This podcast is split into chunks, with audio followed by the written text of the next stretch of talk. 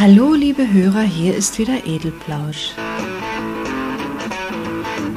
Ein Podcast für alle, die mit offenen Augen durch den Alltag gehen und viel wahrnehmen wollen. Johanna stellt Fragen, sich selbst und anderen, zu allem, was uns Tag für Tag auffällt, nicht auffällt, aber vielleicht auffallen sollte.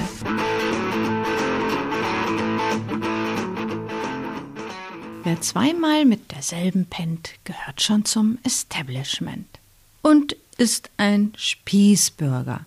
Halt, nein, stimmt nicht, der Spießbürger, der tut sowas ja überhaupt nicht.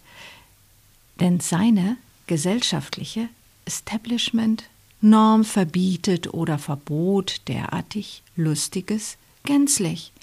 Und weil der Establishmentbürger mit Spieß so ein langweiliger Geselle war, mit vielen Spießgesellen, die noch größere Langweiler waren, galt es, sich abzugrenzen und etwas Besseres zu werden.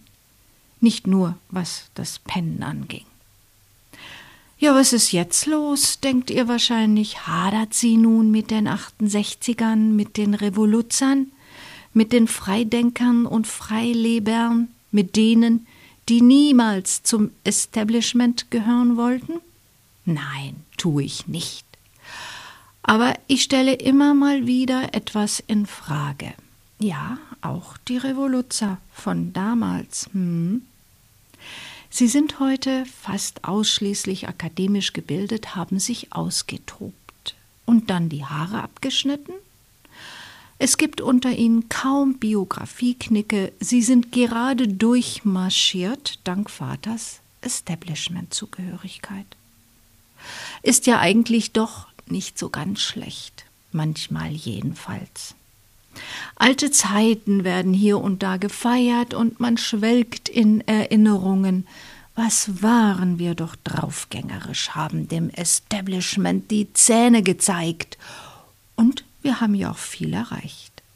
Jetzt so um die Mitte 60 ernten sie die Früchte ihrer sicher gewesenen Arbeitsplätze, haben genug Zeit und Geld, um nochmal Auflehnung zu probieren aber diesmal gegen Störungen ihres etablierten Daseins. Was ist eigentlich ein Spießbürger? Ja, ein verachtenswertes Geschöpf natürlich.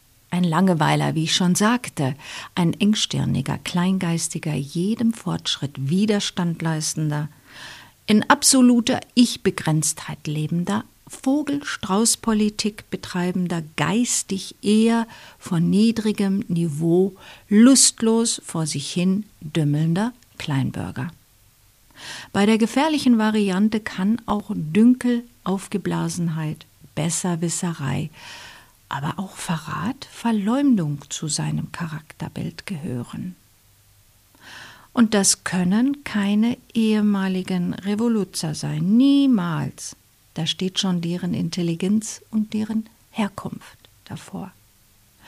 Der Begriff Spießbürger entstand im Mittelalter. Die ärmeren Bürger der kleinen Städte verteidigten ihre Stadt mit dem billig herzustellenden Spießen. Sie sprangen von den Mauern in die Lücken, in die Breschen, die die Belagerer in die Reihen der berittenen Streiter um die Stadt geschlagen hatten. Endlich weiß ich auch, woher die Redensart in die Bresche springen kommt.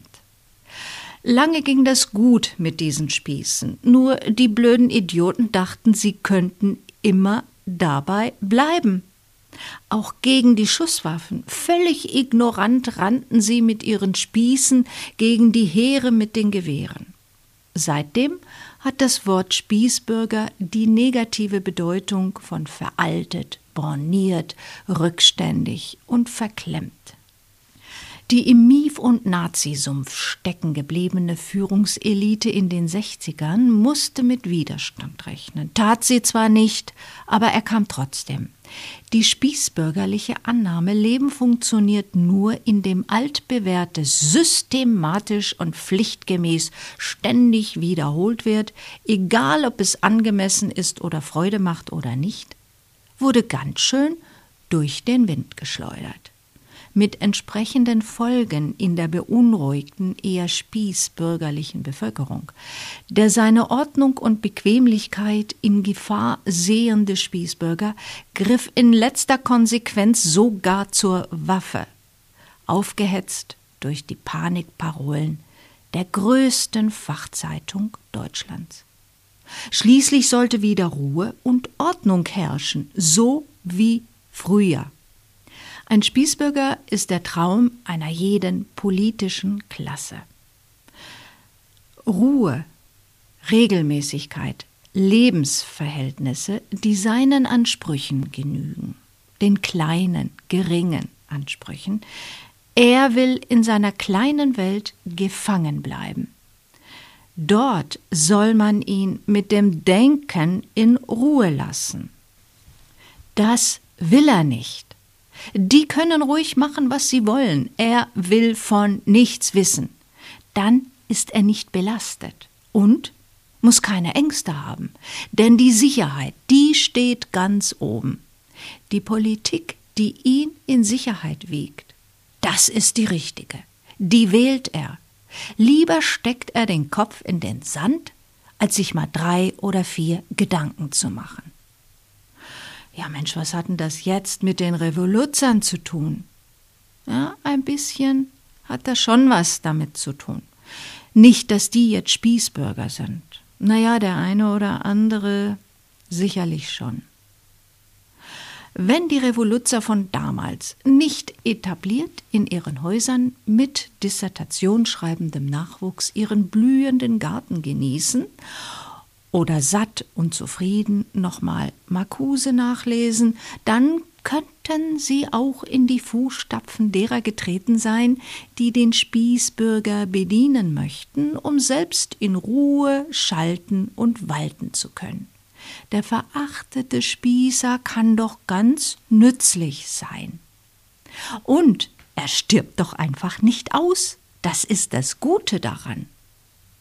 Auf zu viel Freizügigkeit, selbstständiges Denken und kreative Lebensgestaltung steht irgendwann die Strafe der Rückkehr längst überholter Werte. Eine Schriftstellerin in Anführungszeichen, Eva Hermann, sagt uns Frauen, was unsere wahre Bestimmung ist. Zum Beispiel das Gerede von der sogenannten Krise des Sozialstaates erzeugt Angst vor dem Abstieg und der Rückzug in das gesicherte Private mit allen möglichen Versicherungen und einem sehr hohen Tellerrand folgt auf den Fuß. Von dem Tunnelblick in Richtung gesicherte Existenz mal ganz abgesehen. Die angeblich erwachsen gewordene Protestgeneration, auch in Anführungszeichen, dachte bereits schon mal ernsthaft über Koalitionen mit Erzkonservativen nach. Ein immer und trotz allem noch guter Freund von mir war in den 70er Jahren schwer aktives Mitglied einer aufrührerischen Partei, schmetterte heftige Reden vor Kommilitonen und wollte niemals so werden wie seine Eltern. Ja, und jetzt? Jetzt sitzt er als hohes Tier in einem Konzern, spricht über Mitarbeiterführung, Kapitaldeckung, Outsourcing und wat, was weiß ich noch. Natürlich ist er heute politisch völlig anders eingestellt. Natürlich hat er sich etabliert mit Haus und Garten, Segelboot und Geländewagen. Und er ist nicht der Einzige. Spießig ist für mich Rückschritt, Missachtung jeglicher einmal als wichtig erklärter kreativer Lebensansätze, Sehnsucht nach Stillstand und Verhalten aus Angst vor Risiken, das Hochziehen von Mauern, um nicht zu sehen, was da draußen vor sich geht, weil man es nicht wissen will, um ja nicht gefordert zu werden. Die Revoluzer sind eben erwachsen geworden.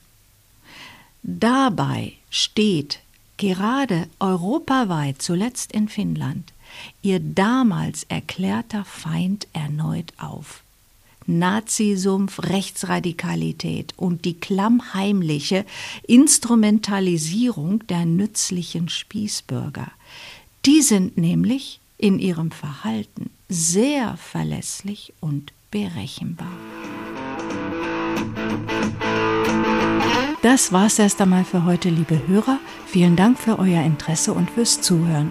Ihr könnt mir jederzeit gerne eine E-Mail schicken mit Kommentaren, Vorschlägen, Kritik, was auch immer unter kommentar.edelplausch.de. Bis zum nächsten Mal.